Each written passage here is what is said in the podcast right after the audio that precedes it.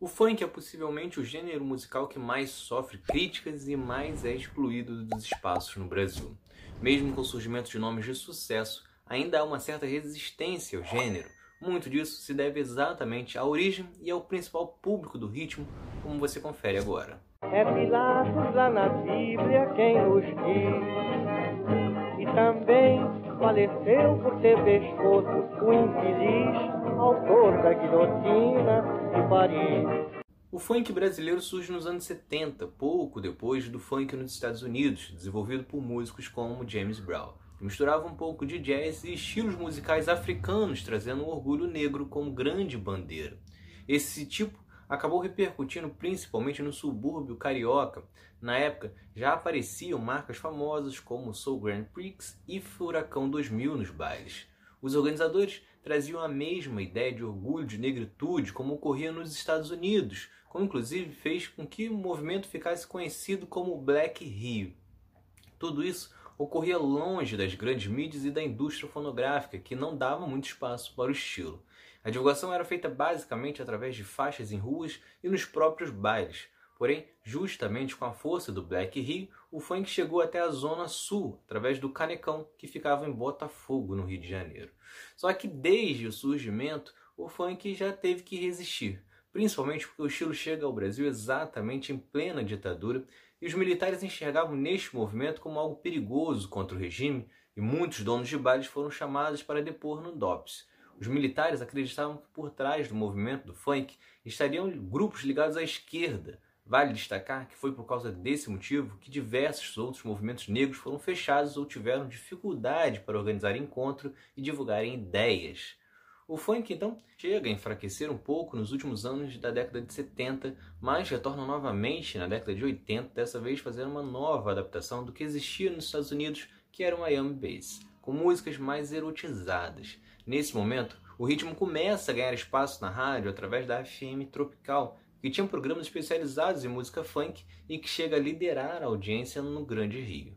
Mas é nos anos 90 em que podemos dizer que tudo acontece com funk. Até então no Brasil, basicamente só se tocavam clássicos remixados. Foi neste período em que as músicas passaram a ser cantadas em português, primeiramente com paródias das músicas gringas. Um movimento que surge no final dos anos 80 com a participação do DJ Malboro, que participou do processo de nacionalização do funk mas foi na década de 90 que isso se expandiu.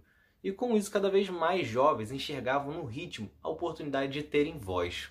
Isso se espalhava por todas as regiões, o que gerava inclusive as batalhas de comunidades com disputas de passinho, rima, ritmo e muito mais.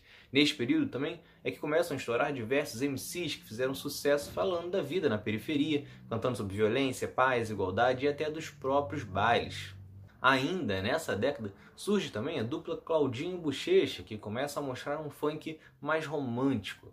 Só que na metade dos anos 90 o funk volta a enfrentar nova repressão. Diversos MCs são chamados a depor por supostas ligações ao crime, por causa das letras que falavam de armas ou abordariam lemas de facções. Agentes do Estado também alegavam perturbação da ordem e com isso fecharam diversos bailes pelo Rio. Chegou a ser aberta uma CPI municipal em 95 para investigar a ligação do funk com o tráfico de drogas do Rio, mas não chegaram a nenhuma prova que pudesse confirmar isso. Porém, este projeto de criminalização de uma cultura praticada por uma maioria negra não é exclusiva do funk. Como já falei aqui nos episódios sobre samba, capoeira e religiões africanas, o Estado sempre tratou como subversivo tudo o que é feito por pretos e para pretos no Brasil. O mesmo preconceito e ataques do Estado que o funk sofre o samba, por exemplo, teve que encarar no começo do século XX. Isso ficou mais uma vez visível na pandemia, no qual bailes funks e festas nas favelas foram fechados e levaram organizadores e músicos para prisões por não respeitarem as restrições, enquanto nos jockeys, jurerês da vida e outros locais de classe média alta ocorreram festas com amplas divulgações nas redes e nada aconteceu. O que as pessoas e o poder público ignoram é que, obviamente, o funk iria abordar o crime, o tráfico e outras coisas do tipo, Trata-se não de um interesse pessoal, mas da realidade de quase a totalidade dos MCs, que cresciam presenciando isso e até mesmo vendo amigos e conhecidos entrando para este caminho. Porém, apesar da forte existência da mídia e do preconceito que existia com o funk, o ritmo foi conquistando espaço por ser extremamente popular entre os jovens. Com isso, as emissoras como a Band, que não tinham a liderança da televisão, começaram a explorar o ritmo em busca deste público. As rádios também passaram a selecionar horários específicos para o funk, em especial de produções da Furacão 2000.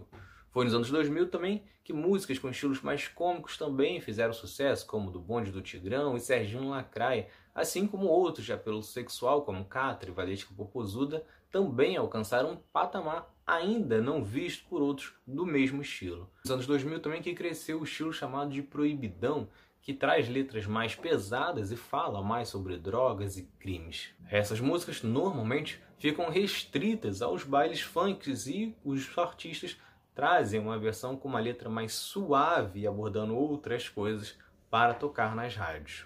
O grande avanço na mídia realmente só foi ocorrer em 2005 com Tati Quebra Barraco. A música Boladona entra na trilha sonora da novela América e era tocada diversas vezes durante a trama. Foi a primeira vez que o funk alcançou este protagonismo em uma novela de horário nobre na Globo. Poucos anos depois surgiu um outro nome de impacto, Anitta. Depois de surgir e fazer sucesso na Furacão 2000, a cantora conseguiu um espaço na mídia cada vez maior, alguns nunca antes alcançados pelo ritmo, ao mesmo tempo que trazia músicas que se aproximavam do pop. Algo que também foi conquistado em menor escala, mas por Ludmilla. Mais recentemente, o funk passou por uma nova transformação. As músicas de apelo sexual e até mesmo de realidade social foram perdendo espaço e surgindo um estilo de ostentação que falava de dinheiro, carros, festas, joias e coisas do tipo. Porém, ainda existe o estilo antigo, que também conta com variações, mas que ficou basicamente restrito às favelas e automaticamente passa a ser visto novamente pelo poder público como uma forma marginalizada. Tanto que a polícia chegou a prender o DJ Renan da Penha, o acusando de associação ao tráfico apenas por comandar o baile da gaiola, que fica no subúrbio carioca. Isso sem contar diversas tentativas de políticos que já tentaram criar leis proibindo e criminalizando o funk. Não precisa nem dizer de onde saíram as pessoas que defendem essa proibição. Se vocês gostaram, curtam, se inscrevam para não perder nenhum episódio do outro lado da história. Acompanhe a gente também nas redes sociais, estamos no Instagram, no Twitter, no Facebook, além do nosso podcast que está espalhado por todas as plataformas de áudio. Ah, e todas as fontes utilizadas neste episódio estão no nosso site, outroladodahistoria.com.